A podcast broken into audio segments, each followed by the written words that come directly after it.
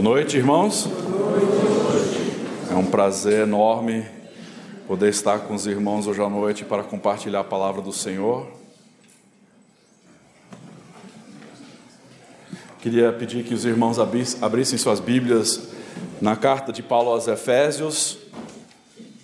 Carta de Paulo aos Efésios, o nosso trecho hoje à noite vai ser capítulo 1, versos de 1 a 14.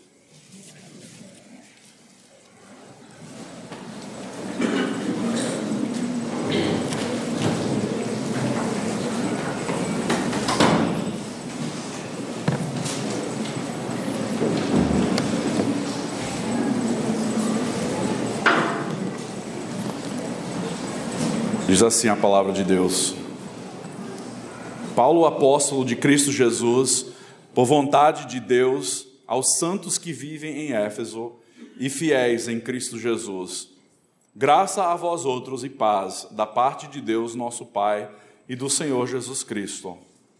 Bendito o Deus e Pai do nosso Senhor Jesus Cristo, que nos tem abençoado com toda sorte de bênção espiritual nas regiões celestiais em Cristo assim como nos escolheu nele antes da fundação do mundo, para sermos santos e irrepreensíveis perante ele, e em amor nos predestinou para ele, para a adoção de filhos por meio de Jesus Cristo, segundo o beneplácito de sua vontade, para o louvor da glória da sua graça, que ele nos concedeu gratuitamente no amado, no qual temos a redenção, pelo seu sangue, a remissão dos pecados segundo a riqueza da sua graça, que Deus derramou abundantemente sobre nós em toda a sabedoria e prudência, desvendando-nos o mistério da sua vontade, segundo o seu beneplácito, que propusera em Cristo de fazer convergir nele, na dispensação da plenitude dos tempos,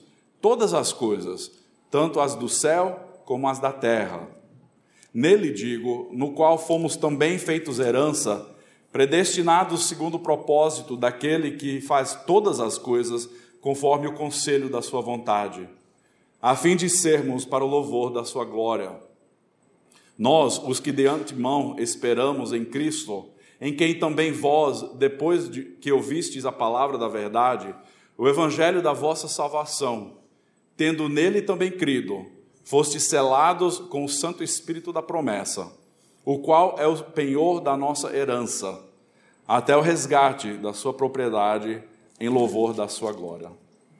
Vamos orar e pedir a bênção de Deus no nosso tempo de estudo hoje. Amado Deus e Pai, nós te damos graças por tua palavra, pela grandeza daquilo que o Senhor é, daquilo que o Senhor tem feito.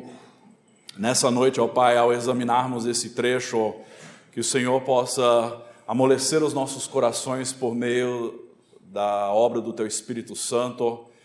E, Pai, que saiamos daqui sendo confrontados e transformados pela maravilha do Teu Evangelho. Obrigado, Pai, porque o Senhor um dia veio até nós na pessoa do Teu Filho Jesus Cristo, vestindo-se de carne, andando entre nós, vivendo uma vida sofrida e entregando Sua vida na cruz do Calvário para morrer em nosso favor Obrigado, Pai, porque Jesus não permaneceu na cruz, mas ressuscitou no terceiro dia e hoje está exaltado à destra do Pai. Pai, ministre aos nossos corações por meio da tua santa palavra e que o Senhor seja honrado e glorificado em tudo. Em nome de Jesus. Amém. Não sei se vai ter minha apresentação aqui. Vai ter, Johnny? Tá certo, vai chegar lá. Com certeza vocês já ouviram falar do famoso Bill Gates. Hoje, provavelmente, o segundo homem mais rico do mundo, é, fundador e presidente da empresa Microsoft. Ele atualmente tem uma fortuna que é, chega quase a 100 bilhões de dólares. É um número tão alto que a gente nem sequer consegue imaginar quanta riqueza ele possui. Ele ganha tanto dinheiro por minuto que se ele estivesse andando numa calçada e visse jogado uma nota de 100 reais, seria perda de tempo ele parar, agachar-se e pegar aquela nota de 100 reais. Só para dar uma ideia o quanto ele ganha por minuto. Um homem riquíssimo. Mas a verdade é que se você conhece Jesus Cristo, você é mais rico do que possa imaginar. Talvez você pense, tudo bem, mas eu não me sinto muito rico, eu tenho tantas contas para pagar, eu não tenho carro zero, eu nunca fui na viagem dos meus sonhos, eu não sou tão rico assim como você me diz. Mas hoje nós vamos ver as nossas riquezas em Cristo aqui nesse primeiro trecho, nesse primeiro capítulo de Efésios.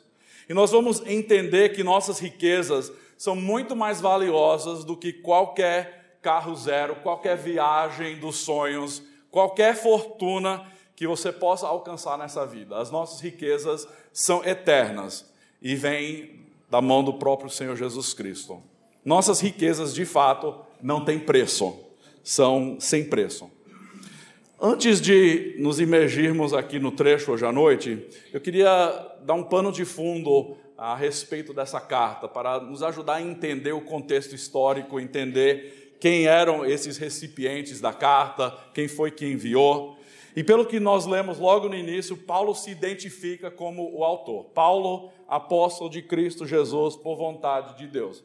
Ao longo da carta, ele menciona que ele está preso então nós entendemos que isso foi uma das cartas que ele escreveu da prisão, uh, sendo escrito provavelmente quando ele estava na sua uh, primeira prisão em Roma. Provavelmente na época de 61 a 63 depois de Cristo. Agora, as nossas Bíblias aqui falam que é escrito a, aos que vivem em Éfeso, aos santos que vivem em Éfeso. Mas é interessante que boa parte dos manuscritos não incluem o nome Éfeso. Uh, alguns sim, outros não. O que nos leva a entender que provavelmente era uma carta circular que circulava entre muitas igrejas ali na região da Ásia Menor. Mas a nossa Bíblia tem Éfeso e nós uh, podemos entender que Éfeso era um dos recipientes e certamente tudo que foi ensinado, tudo que foi escrito pelo apóstolo Paulo, era bem pertinente às realidades deles naquela, naquele primeiro século. Éfeso, só para dar uma ideia, era a maior cidade da costa oeste da Ásia Menor. A população no primeiro século chegava a quase 250 mil habitantes, uma cidade um tanto grande para aquela época. Éfeso era uma comunidade urbana, era uma cidade próspera. E alguns anos atrás eu tive o privilégio, junto com o pastor Genoan, de visitar Éfeso, especialmente as ruínas de velho Éfeso, porque a cidade, na verdade, se mudou conforme o braço do mar também foi recuando. Então, hoje, a cidade de Éfeso moderna não se encontra exatamente, são vários quilômetros que separam os dois locais. Mas Éfeso não vai, pronto. Éfeso está localizado logo ali, hoje seria a nação de Turquia. E nós passamos, eu, pastor Genuan e muitos outros pastores e missionários, passamos um dia visitando as ruínas de Éfeso. E para mim foi um momento extremamente especial de poder andar ali numa cidade onde o apóstolo Paulo ministrou durante três anos na sua terceira viagem missionária. Lugar extremamente importante ah, no livro de Atos, porque ali muita coisa aconteceu. A cidade é, foi conhecida por diversas coisas. Uma das coisas por quais foi mais conhecida foi o templo da deusa Ártemis, ou ah, no livro de Atos é Diana. Diana seria o nome romano, ah, Ártemis seria o nome grego. Hoje o templo não é assim, esse é só um modelo pequeno, ah, mas as ruínas hoje se parecem mais ou menos isso, só permanece uma coluna e um, uns pedaços ali jogados. Foi destruído e uh, muitas das colunas foram roubadas por outros impérios ao, ao longo dos séculos. Mas era extremamente importante para a cidade de Éfeso, a deusa principal deles, a deusa da fertilidade, a deusa da lua. Uh, a cidade era conhecida como o centro de adoração da deusa Ártemis. Inclusive, esse templo era uma das sete maravilhas do mundo antigo. Era um templo enorme, contando com 127 colunas de mármore, 20 é, metros de altura, e o tamanho de um campo de futebol. Então, só para dar uma ideia, é um templo enorme. Mas nos mostra o quão grande era a idolatria ali naquela cidade. Mas essa cidade era apenas um exemplo de como era, eram todas as cidades ali da região de Ásia Menor. Muita idolatria, poligam, uh, poligamia não, uh, politeísmo, uh, adoração de deuses falsos, sincretismo, a mistura de religiões diversas. Outra estrutura muito interessante que se encontra ali é o, grande anfiteatro, que uh, tinha uma capacidade para comportar umas 25 mil pessoas. Era um enorme. E o interessante é que quando nós estivemos passeando por ali, algumas pessoas ficaram lá embaixo, onde seria o palco mais ou menos, e outros lá em cima, e você podia sussurrar e a pessoa lá em cima conseguia ouvir a, a acústica é tão boa ali dentro, a, a, o, o, projeto é tão legal que você consegue ouvir uma pessoa de diversos pontos. Mas era uma estrutura importante. E se vocês se lembram bem, ah, ah, quando Paulo estava em Éfeso, houve um grande tumulto devido a, a um homem que ele, ele fazia artífices de, de prata da deusa Diana, da deusa Ártemis. E ele começou a ver que, com o crescimento do cristianismo na cidade de Éfeso, com a pregação do evangelho pelo apóstolo Paulo, que o comércio dele estava sofrendo as consequências. E o nome dele é Demétrio. Ele, ele, ele iniciou um grande tumulto e começou uma multidão que foi chegar nesse lugar. Então você imagina esse lugar cheio de pessoas revoltados com a pregação do Evangelho, querendo matar Paulo e seus companheiros ah, de ministério. Quando eu estive ali, eu fiquei imaginando como deve, deve, ter sido aquela cena. Diz que por várias horas eles ficaram clamando e declarando de voz alta: Grande é Diana, a deusa dos Efésios. Vez após vez, repetindo isso. Então imagino que foi uma cena e tanto. Uh, outra estrutura que tem ali na cidade é a Biblioteca de Celso. Na verdade, não tinha na época de Paulo. Isso foi construído no ano 135, mais ou menos. Mas nos mostra a importância do conhecimento e da sabedoria para aquela cultura uh, na cidade de Éfeso. Também um lugar bem conhecido, uh, o lugar que seria a Ágora, um centro comercial onde se vendia tudo quanto era coisa, inclusive escravos, alimentos, tecidos, era o mercado público da cidade. 100 metros por 100 metros, um, um espaço muito grande. Eu imagino, ah, depois de ter andado ali na, na, naquele local, que Demétrio provavelmente iniciou o tumulto aqui nessa região. Era onde as pessoas vendiam as coisas. E se você seguir essa calçada aqui, essa rua, e nessa direção, é lá que fica um anfiteatro. Então, imagino que eles foram para lá, direto da Ágora, para aquele momento de grande tumulto. Graças a Deus, Paulo não sofreu consequências, ele conseguiu escapar, mesmo querendo entrar lá dentro, ele foi levado para fora e foi pregar em outros locais. O Evangelho, pelo que nós entendemos, chegou em Éfeso eh, provavelmente com Áquila e Priscila na segunda viagem de Paulo, onde ele passou apenas um breve tempo. Mas, como eu falei, ele passou três anos lá, na sua terceira viagem missionária.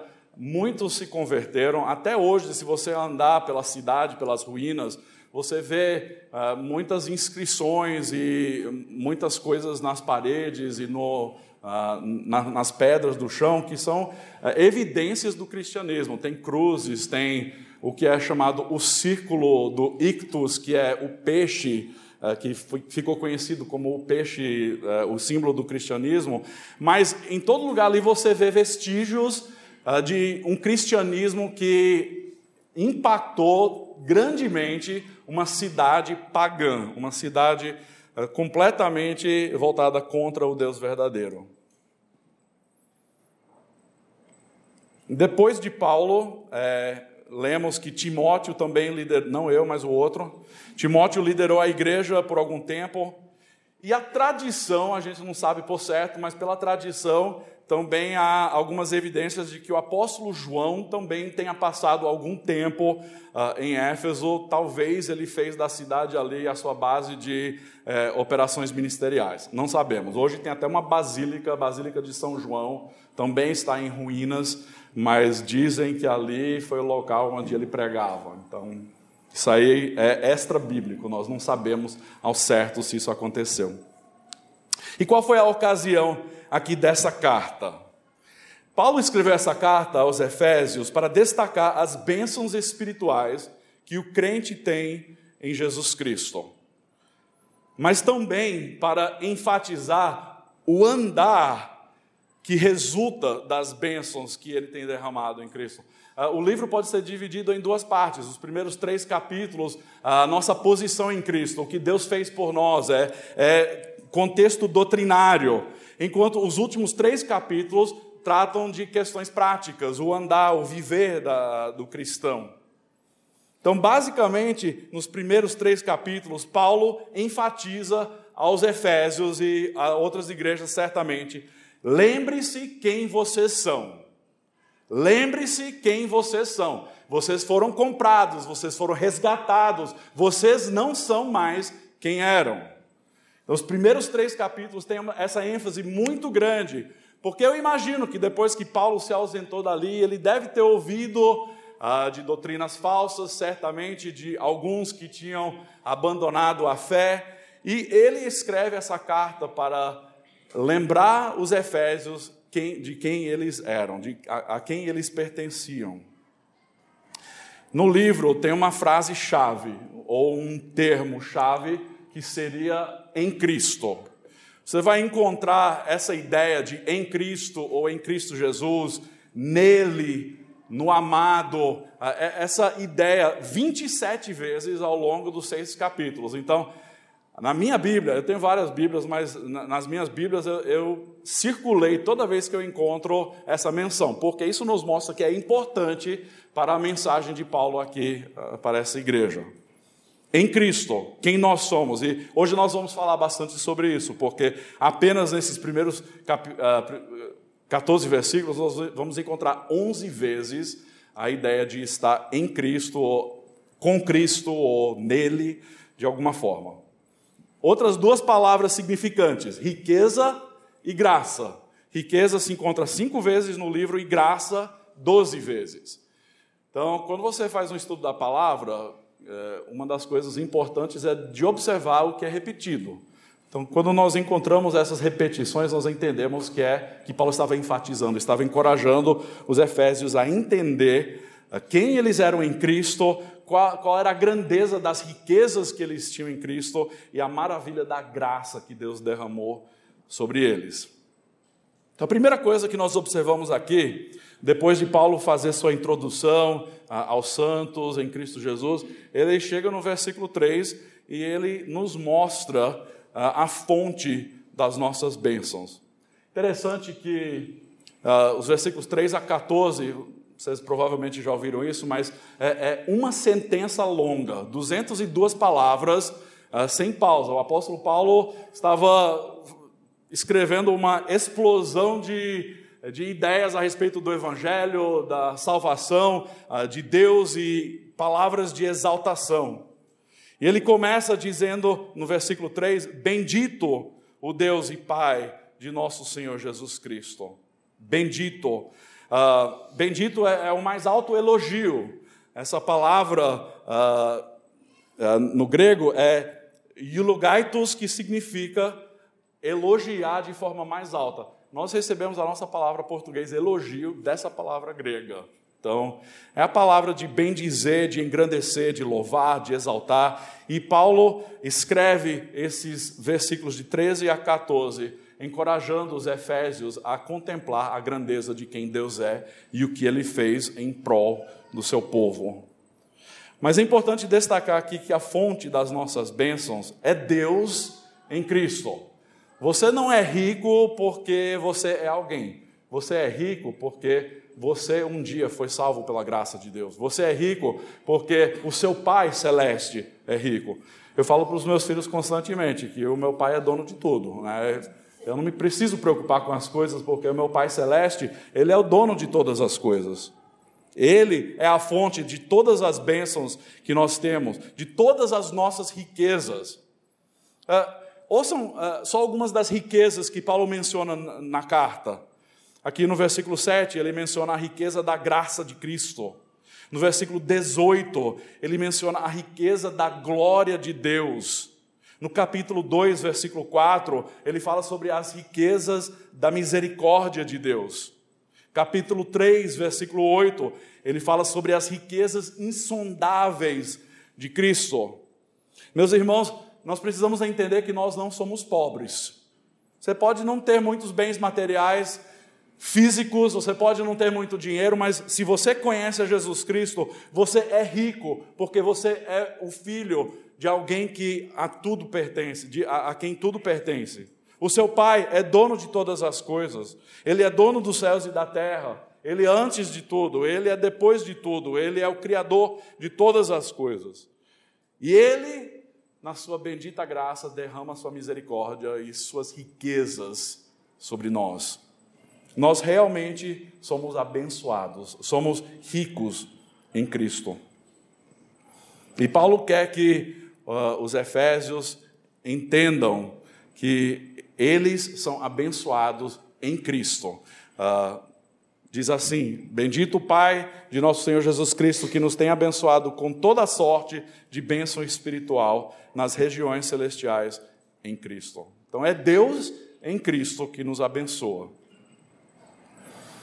Segunda coisa que nós encontramos aqui, ainda no versículo 3, é o alcance das nossas bênçãos. Até onde chegam essas riquezas todas? Diz o trecho que nós somos abençoados com toda sorte de bênção espiritual. O que, que significa isso? Toda sorte. Quer dizer que Deus só uh, pingou um pouquinho de graça ou riqueza sobre as nossas vidas? O que, é que vocês acham? Não, toda sorte significa tudo. Tudo que nós precisamos. É, o professor e teólogo Warren Wiersbe escreveu assim: O Pai nos deu toda sorte de bênção espiritual. Isso é tudo que nós precisamos para viver uma vida cristã próspera e gratificante. Quer dizer que Deus tem nos dado tudo em Cristo Jesus para viver essa vida. Tem tanta gente hoje procurando bênção, tantas igrejas dizendo: vem aqui que você vai ser abençoado, faça isso, aquilo que você vai ser abençoado uh, essa teologia da prosperidade. Tantas pessoas correm atrás buscando alguma bênção. Uh, tem até uma linha teológica doutrinária que muitas igrejas seguem, que é a segunda bênção, que em algum momento depois da sua salvação você recebe uma segunda bênção. Meus irmãos, isso é falso, porque em Cristo nós somos abençoados com toda sorte de bênção. Quer dizer que nós recebemos tudo o que nós precisamos para viver uma vida que agrada ao Senhor. Tudo, sem exceção. Nós já fomos abençoados em Cristo com toda sorte de bênção espiritual. Vira para a pessoa do seu lado e fala: Você é abençoado.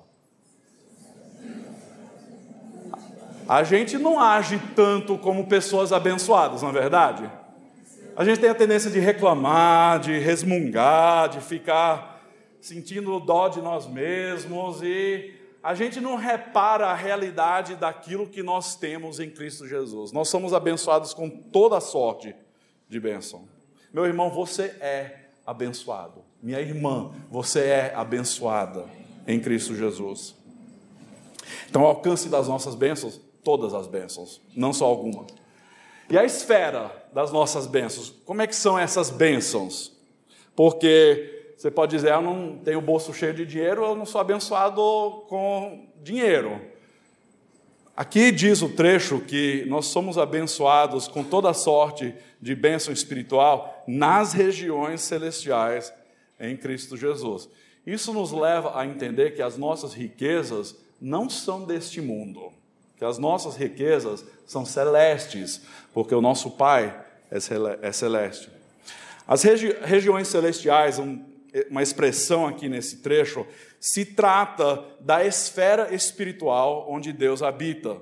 É aquela dimensão espiritual separada desse mundo material. Mas ainda assim, há um vínculo, há uma ligação entre as regiões celestiais e a terra. E isso acontece por meio da obra de Jesus Cristo que veio à terra e do seu Espírito Santo que ele deixou conosco. Então, o fato que nós somos abençoados nas regiões celestiais simplesmente significa que as nossas bênçãos, as nossas riquezas não são deste mundo. E isso deve nos dar muita alegria. Por quê? Porque as riquezas deste mundo são passageiras, são passageiras. Você morre e você não consegue levar nada para a eternidade. Mas as suas bênçãos celestiais são eternas. A sua herança em Cristo é eterna. Pense sobre isso. Deus nos deu tudo que nós precisamos. Ele é a nossa força, sabedoria, paz, alegria, coragem, amor, propósito e direção. Deus é tudo. E Ele faz isso em Cristo. Tem muita gente que pensa que o Evangelho é apenas aquilo que você precisa entender para entrar no reino de Deus, é aquilo que você precisa ouvir para ser convertido, para ser salvo. E depois você deixa para trás o Evangelho e você vai alcançar coisas novas e maiores ah, na sua vida. Mas a verdade é que o Evangelho não é apenas para a sua conversão, mas é para a sua vida inteira. Porque no Evangelho nós entendemos que nós não temos nada e nós não somos nada fora a graça maravilhosa do Senhor Jesus Cristo. O pastor Paul Tripp, uh, num dos seus livros, disse que precisamos pregar o Evangelho diariamente para nós mesmos. Por quê? Porque a nossa tendência é de tentar viver essa vida na nossa própria força. Nossa tendência é de tentar agradar a Deus por meio das nossas obras. E nós entendemos que não há nada que nós podemos fazer, nada que nós temos que vai agradar a Deus. Tudo que nós temos e tudo que nós somos é simplesmente por causa de Cristo, por causa da nossa posição nele. Tudo que Ele tem para nos dar, tudo que Ele nos deu, vem de um relacionamento com seu Filho Jesus Cristo. E o mais que nós conhecemos a Jesus Cristo, o mais que nós vamos descobrir o quanto somos abençoados. Então, se você não se acha muito abençoado, é porque você não conhece Cristo muito bem. Porque o mais que você se depara com a grandeza e a graça de Jesus Cristo, o mais que você vai reconhecer que você é rico demais. Mas tem outra coisa interessante aqui que nós precisamos captar com essa ideia de sermos abençoados com toda sorte de bênçãos espirituais nas regiões celestiais. É a ideia de que a vida cristã está centrada no céu. Porque o céu é a habitação do Pai, do Filho, é, é, é o lugar, é a, é a moradia de Deus. A nossa pátria, como Paulo escreve em Filipenses capítulo 3, não é deste mundo. A nossa pátria é celeste. Então, quando nós pensamos sobre essas regiões celestiais, nós entendemos que é o nosso destino, nós que conhecemos a Cristo, que Deus está fazendo todas as coisas de novo, Ele está restaurando a criação, e que o céu e a nova terra vão se encontrar, e a nova Jerusalém vai descer, e Deus habitará em meio do seu povo. Então, essa esfera de regiões uh, celestiais isso aí é o nosso destino, meu irmão. Isso aí é para onde nós estamos indo. Um lugar sem pecado, um lugar sem dor, um lugar sem morte, sem sofrimento. É um lugar de maravilha para toda a eternidade.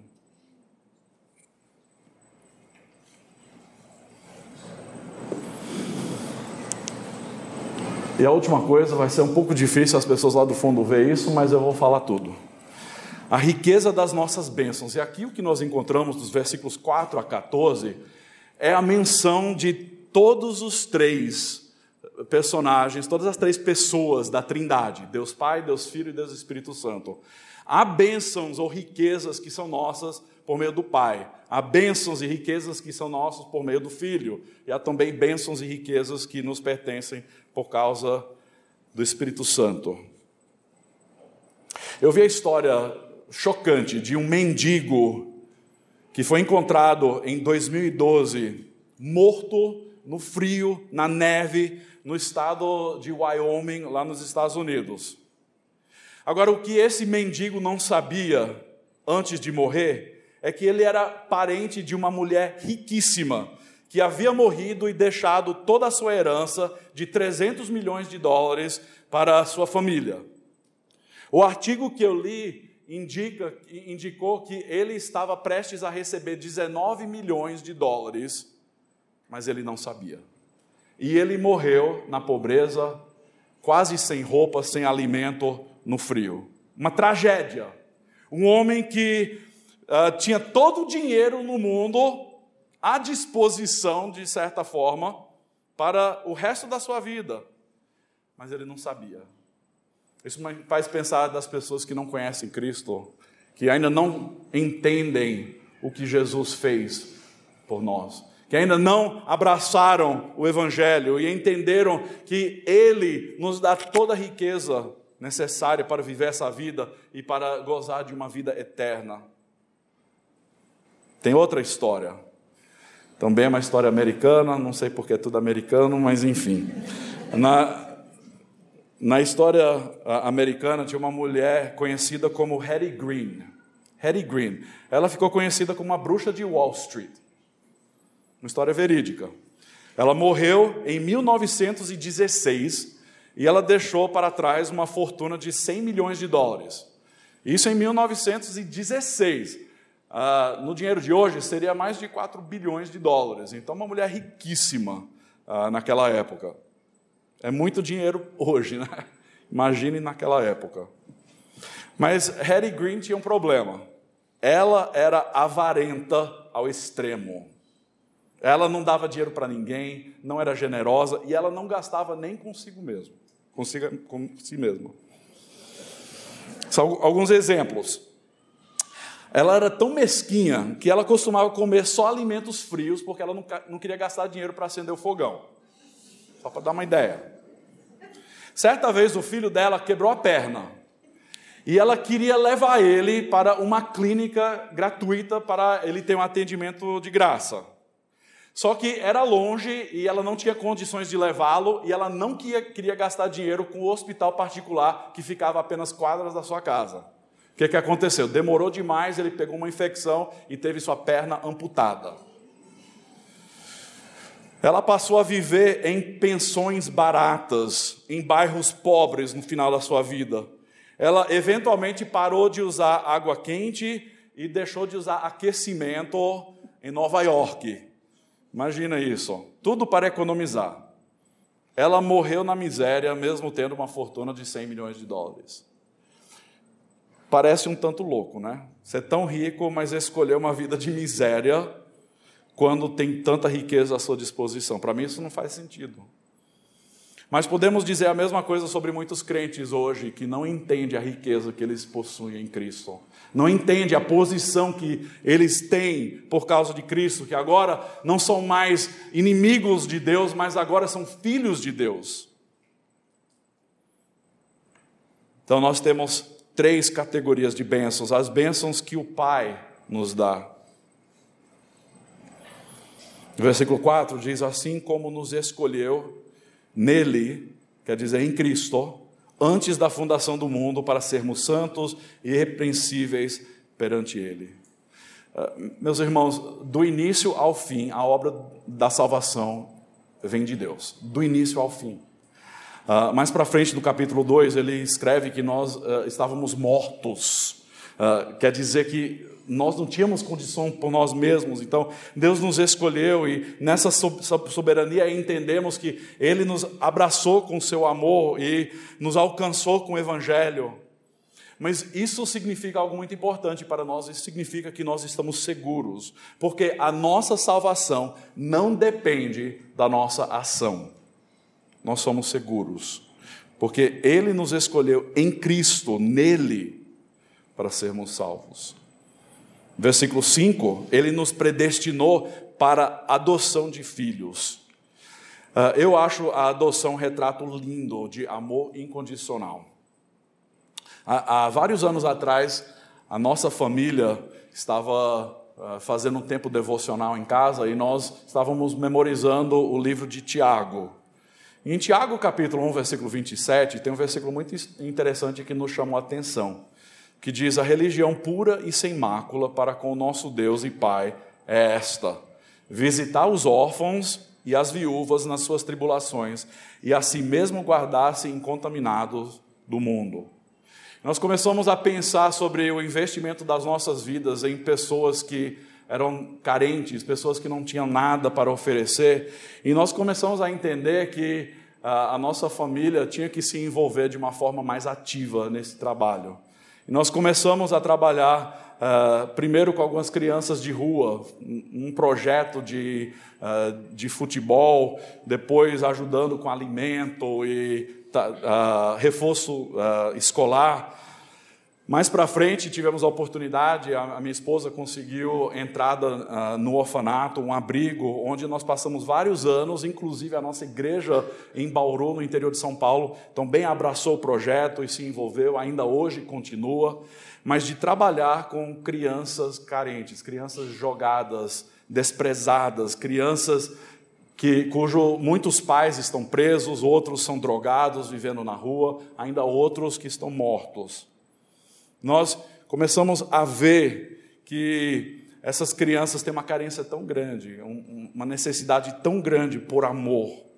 Então, quando eu vejo essa descrição que Deus nos predestinou para a adoção de filhos, isso me, me ajuda a entender melhor quando eu vejo a carência de uma criança jogada, abandonada, que é adotada, que recebe esse amor incondicional. É isso que Deus fez conosco. Ele veio ao nosso encontro quando estávamos sujos, imundos em, uh, em nossos pecados, e Ele nos adotou. Quer dizer que hoje nós temos a herança eterna por meio do Seu Filho. Eu descobri algumas coisas interessantes e até chocantes sobre a cultura romana. Uh, na cultura romana, o abandono das crianças era normal. Muito, muito normal. Quando um bebê nascia, em muitas ocasiões, o bebê era colocado aos pés do pai. O pai poderia ou pegar a criança nos braços, ou virar suas costas e rejeitar a criança. Então, você pode imaginar, se ele queria um filho e era uma filha que tivesse nascido, ele poderia virar as costas e abandonar a criança. Se a criança tivesse algum defeito genético, alguma deficiência que não lhe agradasse, o pai poderia rejeitar. Raramente as crianças eram mortas. Em vez disso, a criança era simplesmente abandonada para os deuses decidirem o destino da criança. Frequentemente, os bebês eram rejeitados e levados para aquele mercado público, a ágora, e deixados ali. Às vezes, as pessoas passavam e pegavam essas crianças para depois uh, torná-las em escravos ou prostitutas. Então, uh, a, a, história é, é uma história terrível, um lugar que abandonava crianças. E foi para essa cultura que Paulo escreve sobre a questão de adoção por parte de Deus. Então imagina a maravilha de entender que você é amado, que você é adotado que você é filho do Deus Altíssimo. Ele nos escolheu, ele nos adotou, mas ele também derramou sua graça sobre nós e ele nos aceitou. Uh, não porque nós merecíamos, não porque nós fizemos alguma coisa para chamar a atenção de Deus, olha para mim como eu sou bonzinho, não. Simplesmente, versículo 6, para louvor da glória de Sua graça, que ele nos concedeu gratuitamente no amado. Meus irmãos, Deus é engrandecido de forma sem igual por meio ah, do seu amor por nós. Ele é louvado. Essa palavra graça aqui no versículo é a palavra caris, que vem do, do termo grego carito, que significa ser altamente favorecido receber graça, favor, generosidade, ser honrado com bênçãos imerecidas. É a mesma palavra que é usada pelo anjo Gabriel uh, em Lucas 28, quando ele chega à Virgem Maria e diz: Alegra-te, muito favorecida ou agraciada, o Senhor é contigo. Então nós podemos entender que assim como Maria, aqueles que estão em Cristo são muito favorecidos, são agraciados. Assim como ela foi reconhecida como agraciada por Deus para cumprir uma obra especial, nós somos agraciados e abençoados de forma sem igual. E não por merecimento, simplesmente por causa da graça de Deus. E qual é a base para tudo isso? É, é o amado. Ah, versículo 6, ele nos concedeu gratuitamente no amado. Quem é esse amado sobre qual Paulo refere? É quem? Jesus no amado, em Cristo, nele. Lembrem-se quem vocês são. Não esqueçam que vocês não são mais quem eram, mas vocês foram adotados, vocês foram escolhidos, vocês foram agraciados, favorecidos.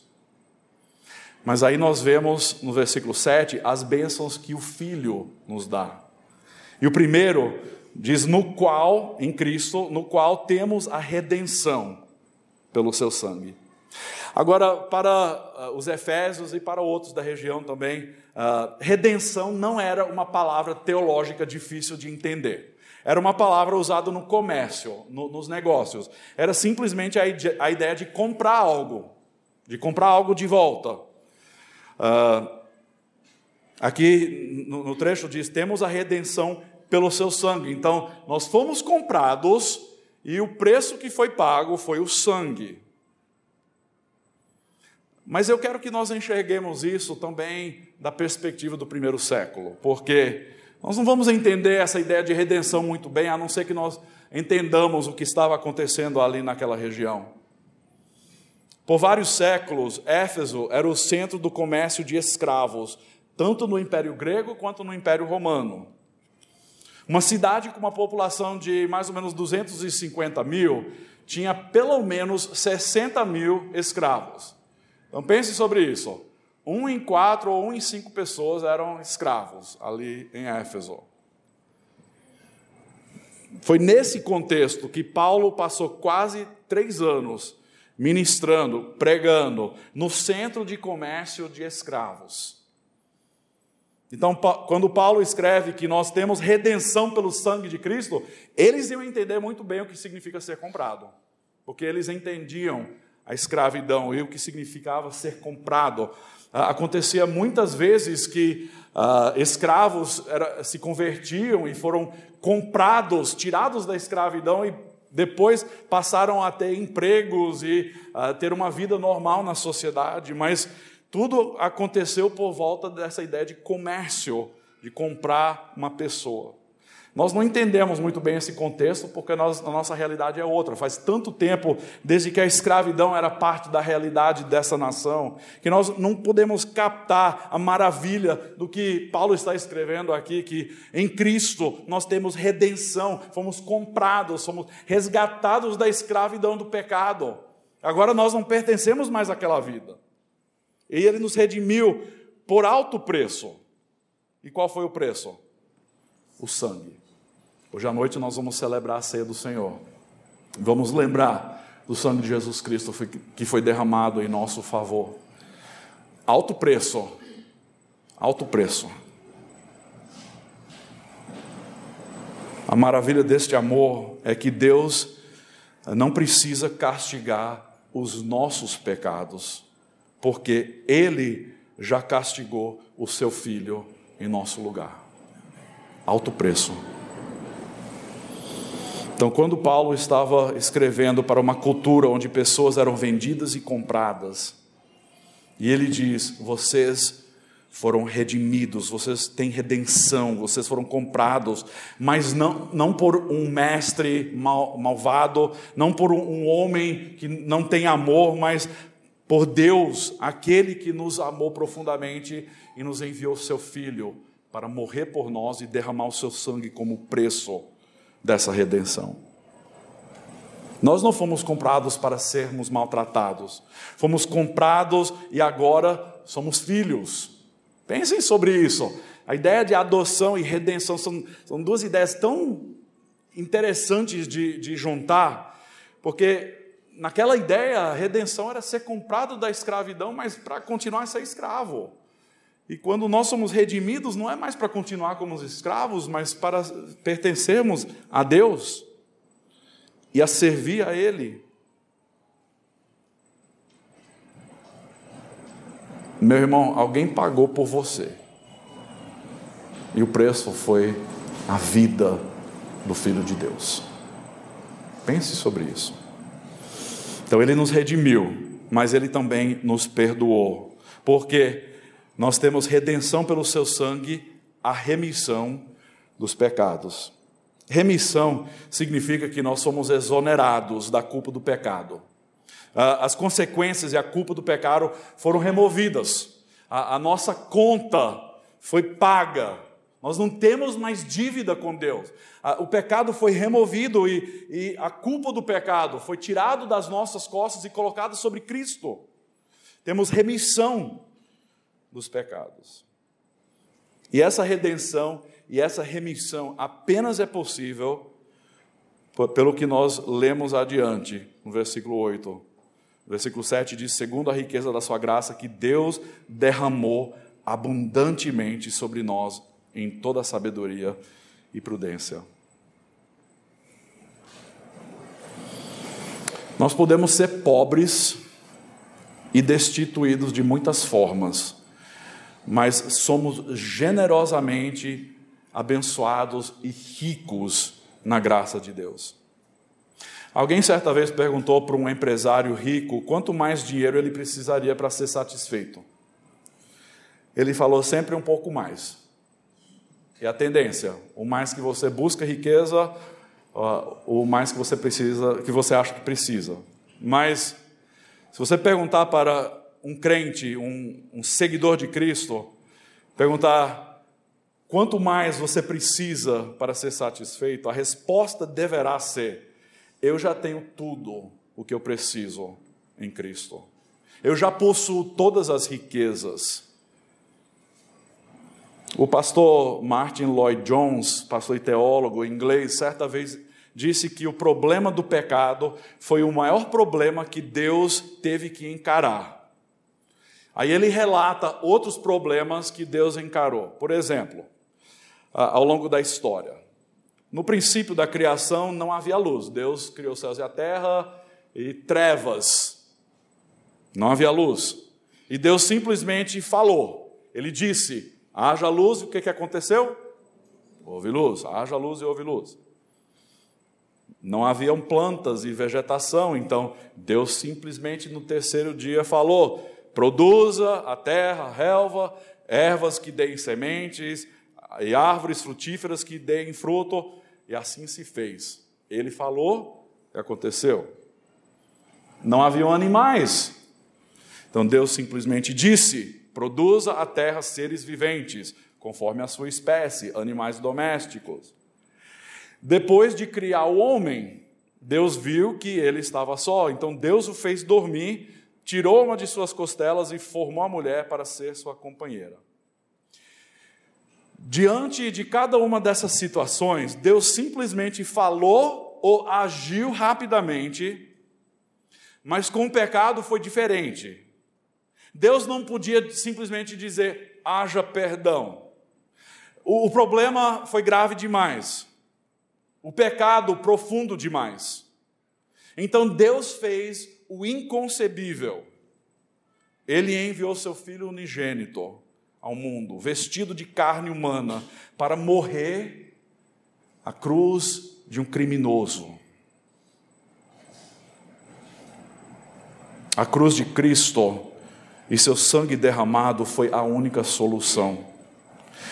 E isso nos mostra a gravidade do nosso pecado, mas também nos mostra, nos mostra a grandeza da redenção e da graça de Deus em Cristo. Agora é interessante entender que a nossa necessidade por redenção e remissão uh, nos mostram que nós não podíamos fazer nada por nós mesmos, nós estávamos perdidos, éramos escravos, estávamos mortos em nossos delitos e pecados. E a remissão e a redenção são duas coisas que andam juntas. Não dá para separar remissão ou, ou perdão da redenção. Só que na pecaminosidade de muitas pessoas, elas querem separar essas duas coisas. Pense um pouco. Muitos querem o perdão sem a redenção. Pessoas que talvez reconhecem o seu pecado, sentem culpa por conta do seu pecado, não encontram solução nas suas próprias, na sua própria força. Elas querem o livramento. E um dia elas ouvem a história de que Deus oferece perdão. Elas querem esse perdão para se livrarem desses sentimentos de culpa. Mas redenção significa que um preço foi pago para nos resgatar. Então, se você foi comprado, isso significa algo muito importante. Significa que você não pertence mais a você mesmo. Pense sobre essa questão um pouco. Você não pertence mais a você mesmo. Paulo escreve em 1 Coríntios 6, falando sobre imoralidade, ele, ele fala: vocês não sabem que foram comprados por preço, por, por alto preço. Há tanta gente que quer o perdão, mas quer continuar sendo dono de seus próprios destinos. Querem estar livres da culpa, mas não querem receber ordens de ninguém. Não gostam da ideia que pertencem a alguém, mas elas querem ir para o céu. Querem manter controle de suas vidas. Meus irmãos, Jesus é Senhor das nossas vidas ou ele não é. Um rei tem a autoridade de perdoar, mas ele também tem a autoridade de dar ordens de fazer você se ajoelhar diante dele e de exigir a sua vida. Nós vemos isso até um retrato no Velho Testamento com os israelitas que estavam na escravidão no Egito. Muitas vezes no Velho Testamento nós vemos retratos ou, ou sombras de realidades futuras, retratos visíveis de realidades espirituais. Então, nós lembramos daquela história que Deus libertou os israelitas da escravidão física, nos mostrando um tipo de escravidão espiritual do qual Ele hoje nos liberta. Você se lembra da história quando Deus enviou Moisés para libertar o povo e conhecemos bem que Deus mandou ele para Faraó dizer: Deixa ir o meu povo. Diversas vezes ele falou: Deixa aí o meu povo. Deus teve que castigá-lo com dez pragas, porque o seu coração estava endurecido. E Deus endureceu o seu coração cada vez mais. Mas Deus não deixou só a ideia de deixa ir o meu povo, ele também falou para Moisés assim: Diga a Faraó que deixa ir o meu povo para que me sirva no deserto. Deus não estava dizendo deixa o meu povo sair para poderem sair e fazerem o que bem querem. Não, ele falou: deixa o meu povo sair para me servir. Deus quer nos libertar, sim, mas não é lhe libertar do pecado para você continuar vivendo da maneira que você quer, é para te tirar da escravidão do pecado para que você sirva a Ele e apenas a Ele. Se Deus tivesse tirado a nação de Israel do Egito, e tivesse deixado eles simplesmente para tocar sua própria vida, teria sido horrível para eles, teria sido a pior coisa do mundo. Por quê? Porque eram pecadores, carentes da misericórdia, da graça de Deus. Eles simplesmente teriam trocado um Senhor terrível por outro, se Deus tivesse deixado eles por conta própria. Ser dono da sua própria vida ou ser mestre do seu próprio destino é horrível. Não tem esperança, não tem vida. Você quer viver num mundo onde você é rei? Eu não quero. Eu sei que eu sou egoísta, eu sei que eu sou orgulhoso, eu sei que eu sou pecador. Eu não quero uma vida dessa. Não é esse o tipo de salvação que Deus nos dá. Ele nos redime, quer dizer, ele nos compra e ele nos perdoa. Remissão dos pecados. Então, perdão sem redenção não é salvação. Não podemos ter a liberdade que a remissão de pecados oferece sem nos rendermos a Deus, como a redenção demanda. Não é apenas deixa o meu povo ir, mas deixa meu povo ir para que me sirva. Meus irmãos, Deus fez tudo isso segundo a sua graça. A graça que diz aqui no trecho que ele derramou abundantemente sobre nós. Ah, essa palavra derramou é maravilhoso. Não é a ideia de só uma gotinha ser jogado na nossa cabeça, mas de derramar sobre nós. Imagine uma inundação, uma inundação de água. Mas é uma inundação da graça de Deus, da riqueza de Deus sobre as nossas vidas. Então você pensa, puxa, ele me comprou, eu agora não pertenço mais a mim mesmo, que chato, eu não posso fazer o que eu quero. Mas não é chato, não, porque o destino de Deus é muito melhor do que qualquer coisa que você possa imaginar. O caminho de Deus não tem preço. Precisamos entender que Ele me adotou, Ele me comprou, eu agora não pertenço mais a mim mesmo. Grave isso na sua mente, porque é quem você é, se você é de Cristo. Ele nos adotou, Ele nos comprou, nós não pertencemos mais a nós mesmos. Mas Ele também revelou o mistério da vontade de Deus. Ele nos revelou o mistério da vontade de Deus. O povo de Deus tem muitos motivos pelos quais louvá-lo: adoção, redenção, perdão, aceitação. Mas o trecho acrescenta mais um. Porque no versículo 9 e 10 aqui diz: Desvendando-nos o mistério da Sua vontade, segundo o seu beneplácito que propusera em Cristo, de fazer convergir nele, na dispensação da plenitude dos tempos, todas as coisas, tanto as do céu como as da terra. Paulo usa essa palavra mistério seis vezes em Efésios.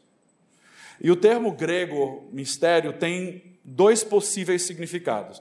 O primeiro é algo secreto e conhecido por só, só alguns. O segundo uh, é que algo que anteriormente estava escondido agora foi revelado. E é nesse sentido que Paulo usa a ideia de mistério. Não é uma coisa conhecida por só alguns, mas é algo que anteriormente estava vendado e Deus desvendou e revelou o que é esse mistério. Capítulo 3 identifica esse mistério como o plano de Deus uh, de trazer a comunhão, tanto judeus como gentios, de reconciliar em Cristo um só povo, uma igreja, sem paredes, sem divisões. Mas existe também outra dimensão para esse, esse mistério que ele fala aqui nesse trecho, de fazer convergir nele ou em Cristo, na dispensação da plenitude do tempo, todas as coisas. Ele, Deus hoje não somente traz pessoas de culturas e lugares e experiências diferentes para fazer parte de um povo, mas um dia ele vai unir todas as coisas que estão quebradas. Há essa ideia da, da culminação da redenção que um dia vai acontecer quando Jesus voltar. É o propósito divino de restaurar aquilo que foi perdido de consertar aquilo que foi quebrado e de fazer tudo de novo, novos céus e nova terra. A unidade do, do universo foi desfeita pelo pecado. E o mistério da vontade de Deus é seu plano de restaurar todas as coisas e fazer convergir em Cristo. Quer dizer, Ele é o alvo supremo, tudo está apontando para Ele, Ele é, é, o merecedor da glória, da, da honra, porque Ele pagou o preço para redimir, Ele entregou a sua vida, Ele derramou o seu sangue. E é por isso que hoje, versículo 11 e 12, nos diz que nós fomos feitos herança. Em Cristo, nós hoje somos a herança de Deus, nós pertencemos a Deus.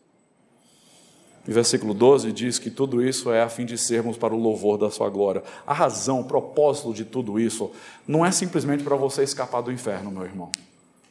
E isso é um benefício maravilhoso.